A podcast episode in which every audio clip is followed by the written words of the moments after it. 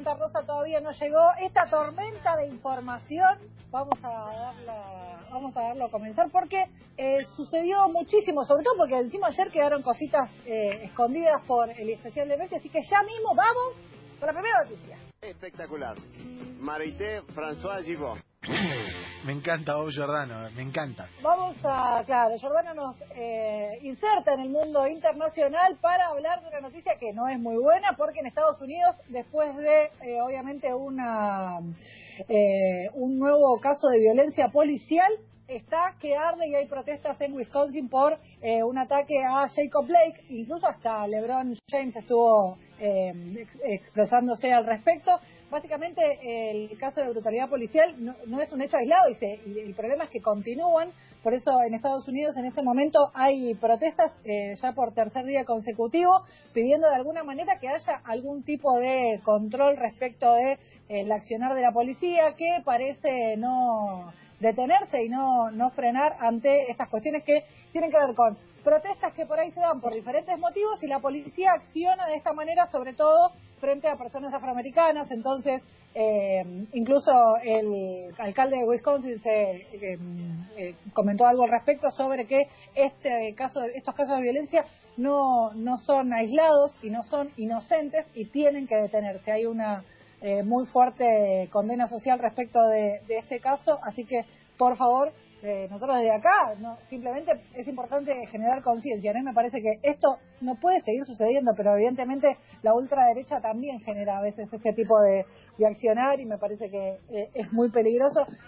¿Saben qué me pasó? Eh, yo terminé de ver la semana pasada eh, eh, Watchmen y es como que me imagino lo que está, o sea, es como que todo el tiempo lo comparo. Eh, ¿Se acuerdan que, no sé si la pudieron ver, pero en Watchmen, ahora eh, en, el- en la serie, la policía le hacen una serie de preguntas para que pueda recién eh, como destrabar el arma y sacarla del vehículo para poder, eh, en caso de necesitar usarla, poder utilizarla. Eh, y, y me parece que, o sea, deja de ser ficción y empieza tener cierto tinte de realidad esto, porque es incontrolable lo que está pasando con la policía en Estados Unidos. Así que eh, esa es la, la primera noticia. Diga. ¿Te puedo decir algo con relación a Sí. eso? Sí. Eh, que, que dijiste lo de Lebron. Sí. Eh, ahora, ayer a la noche, y eh, creo que esta noche también, se van a juntar los capitanes de Toronto y de Boston, porque Toronto eh, planteó no presentarse y abandonar la burbuja con relación a esto. Bueno, ¿sí? tremendo. Realidad, Sigue, sigue escalando. Sí, sí. En la semifinal, una de las semifinales de conferencia de- del Este, eh, Van Fleet y, y Jalen Brown, que son los dos capitanes de, junto con Tatum de, de los Celtics, eh, se juntaron y están pensando en no jugar porque si ven el, el, el, el tweet de, de Toronto ayer a la noche ya dicen está muy lindo lo de la remerita Claro, no alcanza. con eso. Sí, sí, tal Eh, cual. entonces, tenemos que empezar El video, el video del asesinato es aún más crudo que el de George Floyd. Es Sí, terrible. Sí, porque le pegaron 10 balazos en la Siete balazos a hijos, quemarropa, eh, es una locura. Con los hijos ahí, o sea, una locura.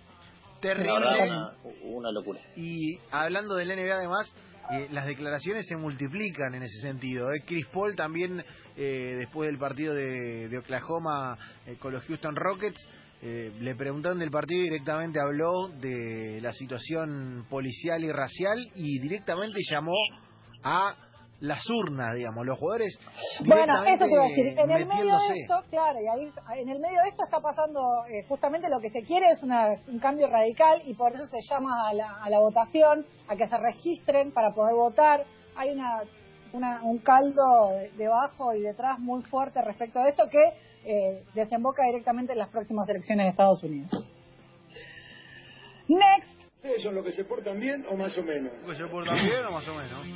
¿Es Mariano ese? ¿Es Mariano Rocky Eh, ese? no me acuerdo, pero me- no, que no me acuerdo. Lo- bien o más o menos. esto lo cortó. A ver, ponelo de vuelta. Es ¿Ustedes Mariano. son los que se portan bien o más o menos? Parece. Mariano. Parece Mariano. Bueno, a ver, eh, algunas noticias. Una respecto, y muy importante, eh, tiene que ver con eh, la detección temprana del cáncer de mama a través de un kit de una investigadora del CONICET. Eh, es una noticia muy buena porque justamente promete ser mucho más efectivo que los métodos tradicionales que se están utilizando hoy por hoy, que tiene que ver con el revisarse, el control y los análisis tradicionales.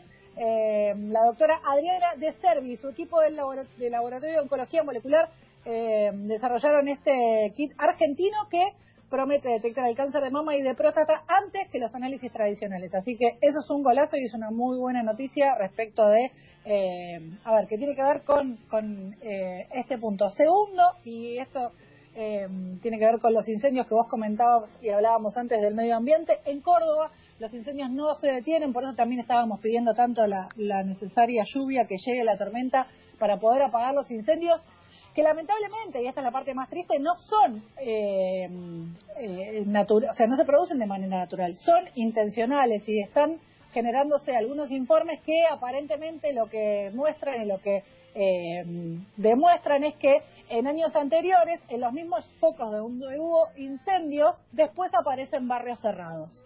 Entonces, estos incendios incendiona, incen- claro, eh, ese es, es el gran problema, que los incendios dejan de ser eh, intencionales, sino que, eh, al contrario, empiezan a ser intencionales y empiezan a detectar esto. Incluso ya se apresaron a cuatro personas que estaban en la zona de los incendios donde, porque encima van al lugar al lado donde están los bomberos y defensa civil tratando de apagar los incendios, van y, tratando- y prenden eh, otra zona, así que es una locura en, en la zona de Punilla. Ojalá que esto se detenga rápido porque realmente es, eh, si no, incontrolable y es un espacio que no se va a poder recuperar.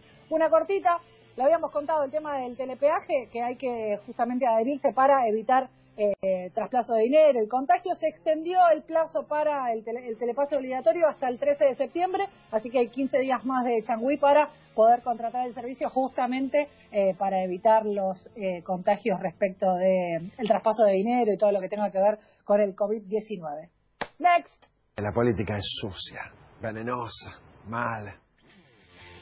Bueno, acá parece que eh, ¿se acuerdan que habíamos contado la noticia un poco en broma, un poco en serio, que eh, había renunciado una funcionaria del área de educación que no estaba muy de acuerdo con el ministro Trota respecto del comienzo de las clases?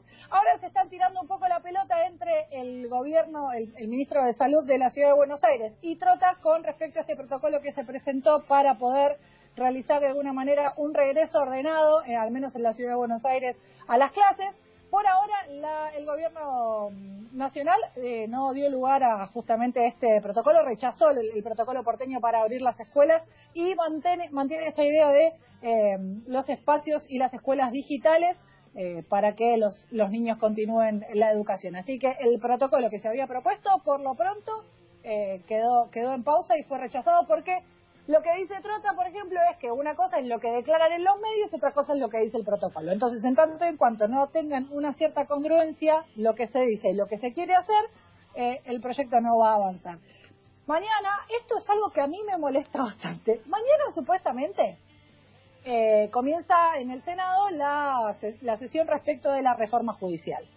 Eh, puedes estar de acuerdo, puedes estar a favor, puedes estar en contra. Justamente eh, acá tiene que ver con cuestiones que tienen que ver con eh, posturas políticas respecto del debate por la reforma judicial. Ahora bien, la sesión se diría que en su mayoría va a ser virtual, porque casi todos los senadores están en sus provincias, salvo tres o cuatro que están en el recinto, el resto está todo en sus provincias. Ahora, ¿para qué vas a convocar una marcha a quejarte al Senado y ponerte en el Senado si los senadores no están ahí? Es verdad, eh, para- es, es buena tú esa. para quejarte. Es buena, es buena. Eh, o sea, haces una tú? marcha para niatos que no están ahí. Claro, te van a ver los tres que van siempre. Hace un zoom así, ah, y te ve todo el planeta. Está bien, No sé, eh. qué yo, está bien, está bien. Está bien. Eh, es, co- es como la, la, la marcha de la no marcha, porque vas a un lugar en el que los tipos no están ahí. No están ahí. Claro, hay Era- marcha en las plazas. Ahora hay una marcha en la plaza del Congreso. Si no están ahí los senadores, Era hijo, ¿a qué vas a como, como el presidente de Barcelona, Bartomeu, que ayer dejó el auto en el- la ciudad deportiva y se fue en otro auto y los hinchas se quedaron esperando para putearlo y el chabón no estaba ahí ya. Le hizo muy bien. Claro. Esto va más o menos parecido. Ay, qué sé yo, me hacen calentar, mira. Next. Yo no manejo el rey. Yo le manejo el rating. Bueno, estas son eh, cortitas, cortitas y al pie. La primera, eh, en el cantando, Laurita Fernández le frenó el carro zarpado a Nacha Guevara. Esto pasó el, el lunes en realidad, pero me parece que es bueno recordarlo. Well porque hay, hay algo que pasó a ver, más allá de que si te gusta no el cantando, no importa, pero lo que pasó fue que medio que Nacha Guevara la increpó a Laurita respecto de cuántas parejas tuvo. Hizo un comentario que la verdad fue bastante eh, de modé, ¿no? Vamos a decirlo así, ¿no? Que tiene que ver con algo que está fuera de época, que es cuestionar eh, la- aco- las- los acompañantes de una mujer, que la verdad que no tenían una miércoles que ver. Laurita, la verdad que en ese momento tomó una determinación de frenar la Nacha, más allá de lo que Nacha representa, los años que tiene de trayectoria y lo que sea, y de mujer a mujer le dijo, pará, hasta acá, vos acá no te metas, yo decido lo que hago y si te gusta bien y si no, problema tuyo. Así que eso me pareció que estuvo muy bien. Eh, después lo que pasó también en el mismo programa es que a Esmeralda se le subió la pollera y se le vio la pobre chabomba, pobrecita, le póngale una bombacha más grande para que pueda bailar tranquila, es una pollera más grande, digo, para que pueda bailar tranquila y no tenga que estar pensando en si se le ve la chabomba o no, porque después eh, termina siendo eh, algo que terminan hablando de los cuerpos de las mujeres y cosas que me parece que ya tendrían que dejar de suceder. Aguante. Tercero, le mandamos un beso grande a Edu Feynman, que lo internaron, ojalá que se recupere pronto. El caso de su COVID eh, ha avanzado y por eso lo internaron porque tenía algunos problemas, así que le mandamos un beso grande y que se, se recupere pronto. Eh, y la última, se agarraron, eh, el Dipi y Brancatelli se agarraron en Intratables. No sé, medio ahí que se, se- se- yo pensé que eran como... Basta mal- del DP. Basta, ba- basta del No, bueno, se agarraron en tratar, ya la gente no sabe qué hacer para levantar el rating. Y esta es la última. Si vos pensaste que era joven, si viste mi pobre angelito, no lo sos. Porque hoy Macaulay Culkin cumple 40 años, chicos. 40. No, me está matando con esa noticia. Sí, sí, sí. Así que si vos que te hacías de jovencito, y viste mi pobre angelito, ya está, sos un viejo. Sos un viejo. Next. Entonces cada uno tiene su estilo. Cada uno tiene su estilo. Bueno, eh, lo escuchamos a dos pasos, ya contó la novedad del regreso del básquet, también vamos a contar el regreso del vóley, al menos lo que se planteó desde la Asociación de Clubes de Vóley, es que ya se puede eh, establecer el protocolo para regresar a los entrenamientos, algo que en los deportes de conjunto es bastante más complicado. La diferencia o la ventaja es que en el vóley hay una red de por medio. Esto habla solamente de la competencia de la Liga Nacional a nivel masculino para el regreso de los entrenamientos, todavía no se dice nada del femenino porque eh, va por otro lado, va por la Federación del Voleibol Argentino. Eh, novedades cortitas del fútbol femenino. El eh, LIN de Mariana Larroquette está jugando en este momento el clásico de Oslo, así que te lo vendo, el clásico de Oslo.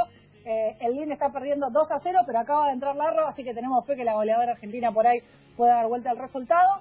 Y esta madrugada el chanchún de, ahí va, Sole Jaimes en la Liga China también cayó 4 a 1, así que miércoles complicado para las argentinas. Se está jugando la segunda semifinal de la Champions femenina entre el PSG y el Olympique de Lyon. Veremos si se repite la final el día domingo. Hasta acá las noticias, muchachos.